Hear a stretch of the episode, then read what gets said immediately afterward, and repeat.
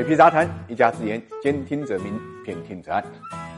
当今世界啊，你中有我，我中有你，产业链的全球化，这个话呢不是说着玩的。事实上，我们现在呢越来越感受到呢全球化带来的一致性。老话讲，屋漏偏遭连阴雨。尽管我们国内的复工复产基本上已经很正常，但是由于海外的疫情呢持续扩散中间，尤其是巴西这个疫情啊根本就没有见好，所以它就影响到了铁矿石进口。六月五号，全球最大的铁矿石供应商巴西的巨头啊淡水河谷公司呢，因为伊塔比拉综合矿矿区有一百八十八名矿工感染新冠肺炎病毒呢，被巴西法院强制要求暂停该综合矿区的业务。这个矿区关闭以后呢，淡水河谷公司成了最直接的受害者。据了解，因为疫情的影响，淡水河谷呢已经把二零二零年铁矿石粉的产量啊从三点四到三点五亿吨呢降到了三点一到三点三亿吨，而伊塔比拉综合矿区年产量呢是零点三二四亿吨，占到了淡水河谷年总产能的百分之十左右。今年一季度它。已经完成的产量是五千九百六十万吨。如果按照全年三点二亿吨的产量为目标，那么二到四季度至少要完成二点六亿吨，同比要增加大概三千万吨。但是截止到五月末呢，淡水河谷的发货量呢同比减少了一千四百五十一万吨。也就是说，在目前的情况下，淡水河谷想要完成年度生产目标是非常有难度的。因为我们都知道，现在巴西的疫情啊，累积的病例数呢仅仅次于美国，居于全球第二。如果疫情不能有效控制，那么铁矿石的产能还还会进一步受到影响。如果淡水河谷的产能跟不上，那么势必会对全球铁矿石的供应带来严重影响，甚至呢，其相关产业链也会受到冲击。比如，中国疫情呢得到了控制，铁矿石下游的需求呢已经恢复，特别是建筑业方面的钢材需求。但是资料就显示，去年中国本土的铁矿石产量是七点四亿吨，进口量是本土产量的一点六倍，主要是从巴西和澳大利亚两个国家进口。也就是说，进口对需求是有影响的。一方面，当下游需求旺盛，上游铁矿是产能又跟不上的情况之下，去库存的节奏会加速。万德数据显示呢，全国四十五个主要港口的铁矿石库存呢是一万零七百五十三点七万吨，创下了二零一六年十一月以来的新低。另外一方面呢，当市面上的铁矿石出现供不应求的局面之后，势必会导致铁矿石的价格上涨。如此一来，中游的钢材价格、下游的基建投资成本都会受到影响。六月八号，国内铁矿石主力合约呢，二零零九闻声大涨，最高报呢七百九十八块钱一吨，与五五月初相比呢，累计涨幅达到百分之三十。此外呢，临近交割的六七八月份合约更是一举突破了八百块钱一吨，钢铁股呢也顺势走强。目前啊，铁矿石的行情啊已经成为市场关注的焦点，会不会延续呢？答案呢还不是特别明确。我们就担心啊，这种价格的走高呢，对于 CPI 呢又会产生顶升作用，导致后期通货膨胀的危险。